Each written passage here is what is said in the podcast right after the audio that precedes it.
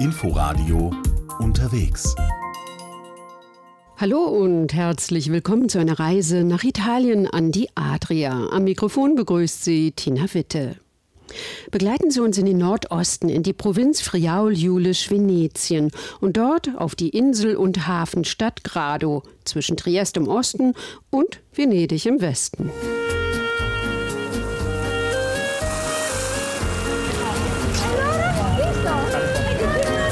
Abendstimmung an der Promenade im Spätsommer. Es geht ein leichter Wind, die Sonne glitzert auf dem Meer. Noch ein Eis beim gesetzten Flanieren, ein letzter Spaziergang im knietiefen Wasser.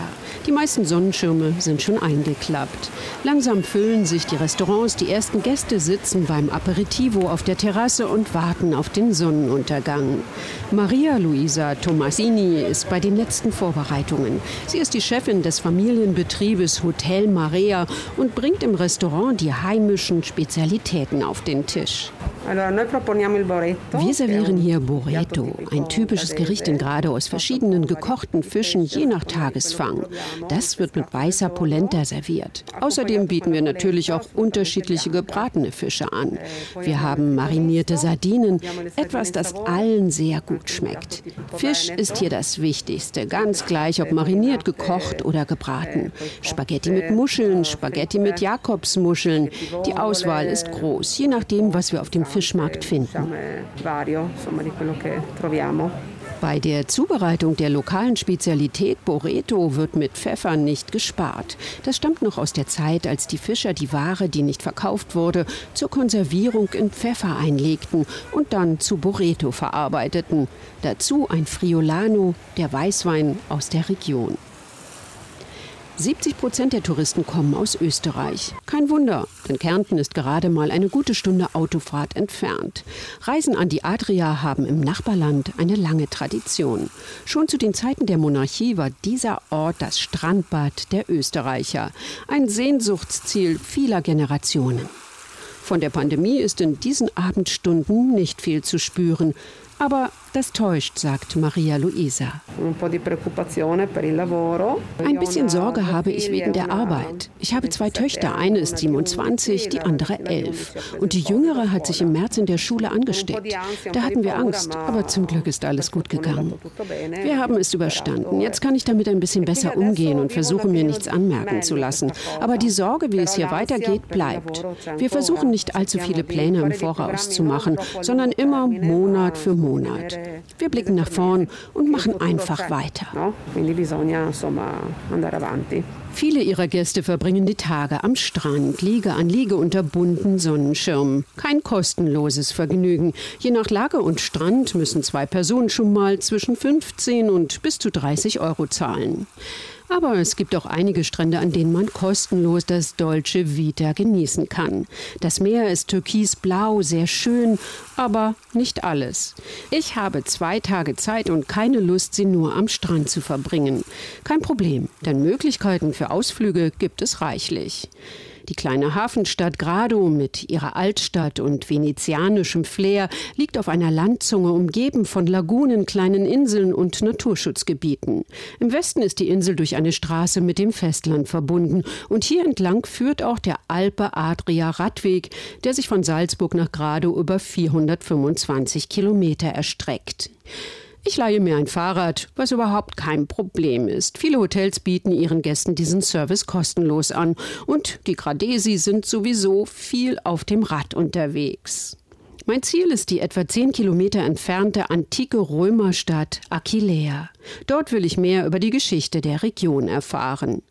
Zwischen den Resten eines geschichtsträchtigen und einmal sehr bedeutenden Ortes treffe ich Stadtführerin Giovanna Tossetto. Aquileia wurde die vierte größte Stadt von den Römern. Die erste war natürlich Rom, Caput Mundi, dann kam Mediolanum, heutige Mailand und dann Capua in der Nähe von Neapel und dann kam Aquileia. Das war äh, zwischen dem ersten und dem zweiten Jahrhundert nach Christus. Das war die Blütezeit von Aquileia. Man schätzt, dass dort etwa 100.000 Menschen wohnten. Heute sind es nur noch gut 3.000, die zwischen den zahlreichen Ausgrabungsstätten leben. Unser erstes Ziel auf dem großen Freigelände ist ein Domus, ein antikes römisches Stadthaus. Die Fläche von diesem Domus erreichte zwischen 1000 und 1200 Quadratmeter. Wegen dieser Fläche, wir denken, dass er ein sehr, sehr reicher Mann gewesen ist. Wir haben sogar auch Münzen, einen kleinen Schatz gefunden, der diesem Mann gehörte. Es sind überdachte Mauerreste und Fundamente, die zu verschiedenen Epochen vom 1. bis zum 4. Jahrhundert gehören. Vom offenen Hof gehen mehrere kleine Räume ab. An der Seite des Hauses muss es auch einige Läden gegeben haben, einen Bäcker vielleicht. Einige der Fundstücke deuten darauf hin. Eine erst kürzlich entdeckte Inschrift lässt vermuten, dass der wahrscheinliche Besitzer des Hauses Tito Macro hieß. Das Bodenmosaik stammt wohl eher aus dem vierten Jahrhundert, aber darunter liegen wahrscheinlich noch andere, antikere Mosaiken, erzählt Giovanna Tossetto. Zu sehen sind Ornamente, Tiere, Meeresbewohner und Weinranken. Das heißt, dass wir auch in der Zeit eine Weingegend gewesen sind. Laut den römischen Historikern haben wir erfahren, dass die Gemahlin von Augustus sehr gerne Zeit hier verbrachte, da sie gerne unseren roten Wein getrunken hatte. Dieser Wein hieß Puccinum. Heutzutage, das ist wahrscheinlich unsere Refosco. Und wir wissen auch ganz genau, dass die Römer Weine aus dieser Gegend dann exportiert haben und sogar auch Olivenöl. Es soll auch ein Kolosseum und ein Theater gegeben haben, aber das hat man bisher nicht gefunden. Das schöne Leben der Römer endete mit dem Einzug der Westgoten unter Alarich. Später kamen Attila und die Hunnen. Die Einwohner retteten sich nach Grado auf die Insel, die leichter zu verteidigen war. Die Geschichte von Grado als Festungsstadt beginnt. Im 5. Jahrhundert wurde Aquileia zerstört und erlangte erst hunderte Jahre später erneut Bedeutung. Dabei spielte vor allem die Basilika eine Rolle, die heute zum UNESCO-Weltkulturerbe gehört. Mächtig erhebt sie sich mit ihrer romanisch-gotischen Fassade inmitten der archäologischen Fundstätte. Das ist eine der bedeutendsten Basiliken, die wir nicht nur im Friaul, Jülich-Venetien zeigen können, sondern in Norditalien. Nicht nur wegen der Architektur und wegen der Mosaiken, die wir drinnen dann bewundern können, sondern auch wegen der Geschichte der Religion und des Christentums. Wir haben vom 8. Jahrhundert bis 15. Jahrhundert die sogenannten Patriarchen, die auch Feudalherren geworden sind. Die hatten nicht nur die geistliche Herrschaft, sondern die hatten auch die weltliche Herrschaft über eine riesige Gegend. Diese Gegend erstreckte sich von äh, heutigen Ungarn Richtung äh, Osten bis heutige Lombardei. Aquileia wurde dann die sogenannte Ecclesia Mater, die Hauptkirche von einer riesigen Gegend. Und äh, der Stifter von dieser Basilika war der Patriarch Poppo.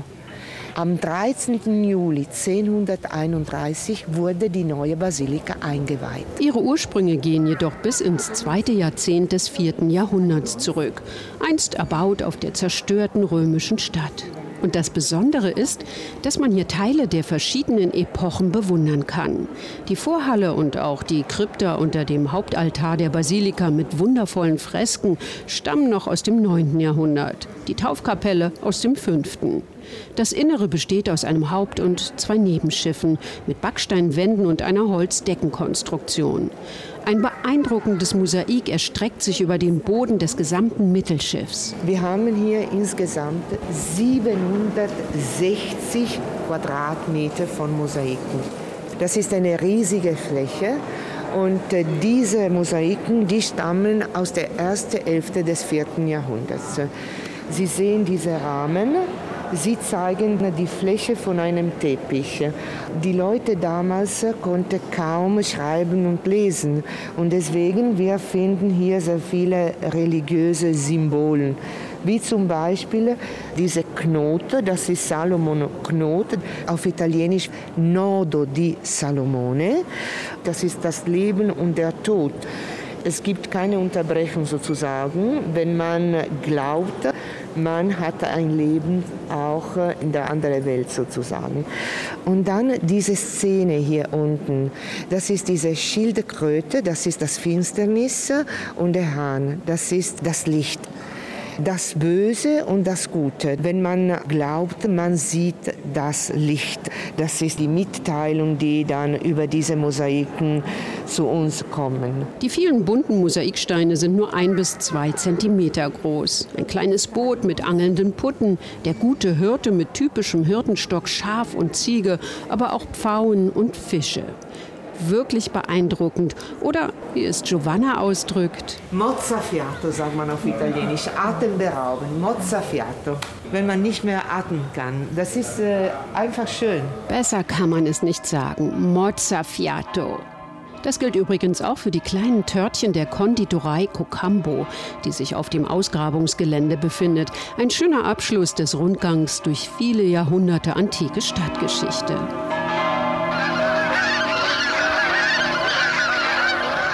Mein Ziel am nächsten Tag ist die Isola Kona, die schon lange keine Insel mehr ist, sondern durch einen Damm mit dem Festland verbunden.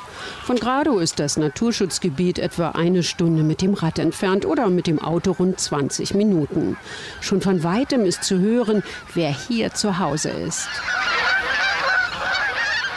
In der Heimat der Graugänse kennt sich einer besonders gut aus. Der Naturforscher Matteo De Luca arbeitet schon seit 17 Jahren hier im Naturschutzgebiet. It's more or less 2400 hectares wide. Es ist etwa 2400 Hektar groß an der Mündung des Flusses Isonzo.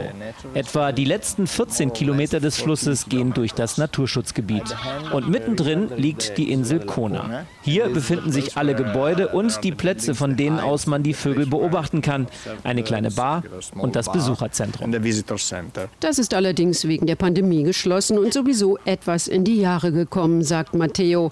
Aber nicht so schlimm. Das Gebiet ist dennoch sehr beliebt bei Naturforschern, Ornithologen, Schulklassen und Touristen.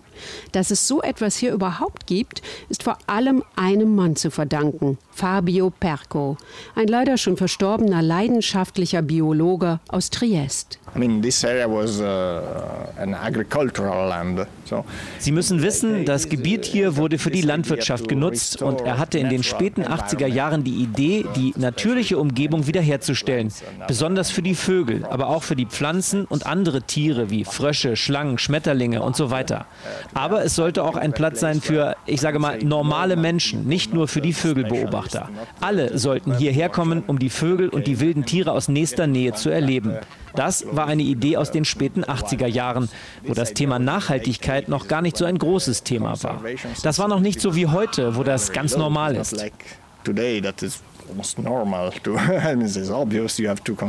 Ein zwei Kilometer langer Rundweg führt vorbei an vielen Beobachtungsstationen, Bretterwände mit Seeschlitzen oder mehrstöckige Holzhäuser mit großen Luken, die einen weiten Blick auf das große Feuchtgebiet und die hier lebenden Tiere bieten.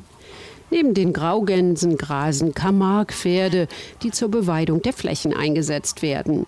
Das Naturschutzgebiet ist Lebensraum für viele Tiere. Gezählt wurden allein 323 Vogelarten, erzählt Matteo. Im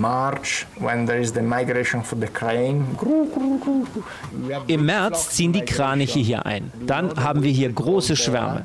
Kennen Sie den Wind Bora? Er ist typisch für die Gegend, sehr, sehr stark aus Nordosten.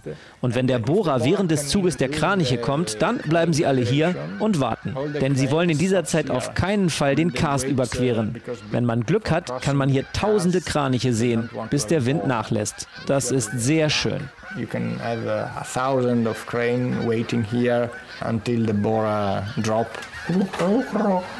So it's really nice.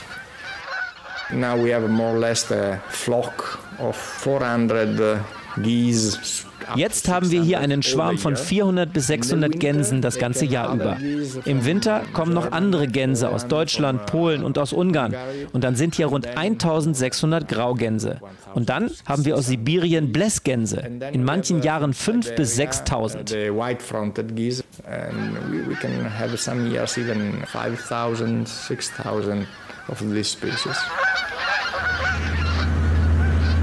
Mein letztes Ziel auf dieser Reise ist eine Bootstour in die Lagune vor Grado, die ich schon vom Rad aus bewundern konnte. Auch sie ist ein Naturparadies mit zahlreichen üppig bewachsenen Inselchen, auf denen noch die Cassoni stehen. Einfache kleine Häuschen mit Schilfdach versteckt hinter Bäumen, in denen viele Fischer noch bis in die 1970er Jahre lebten. Heute sind nur noch wenige bewohnt. Die größte Insel in der Lagune ist Barbana mit einer Wallfahrtskirche, den Gebäuden der Benediktinermönche und einem Restaurant. Unter großen Bäumen können die Gäste den Blick über die Lagune schweifen lassen. Eine kleine Fähre verbindet die Insel Barbana mit Grado. Die Fahrt dauert etwa 20 Minuten. Viel zu kurz waren die zwei Tage. Zurück in Grado bleibt bis zum Sonnenuntergang noch Zeit für ein Bad im Meer. Die Sonne glitzert auf dem Wasser, die meisten Sonnenschirme sind schon eingeklappt. Langsam füllen sich die Restaurants. Das waren zwei Tage in Grado an der italienischen Adria. Danke fürs Zuhören. Am Mikrofon verabschiedet sich Tina Witte. Inforadio Podcast.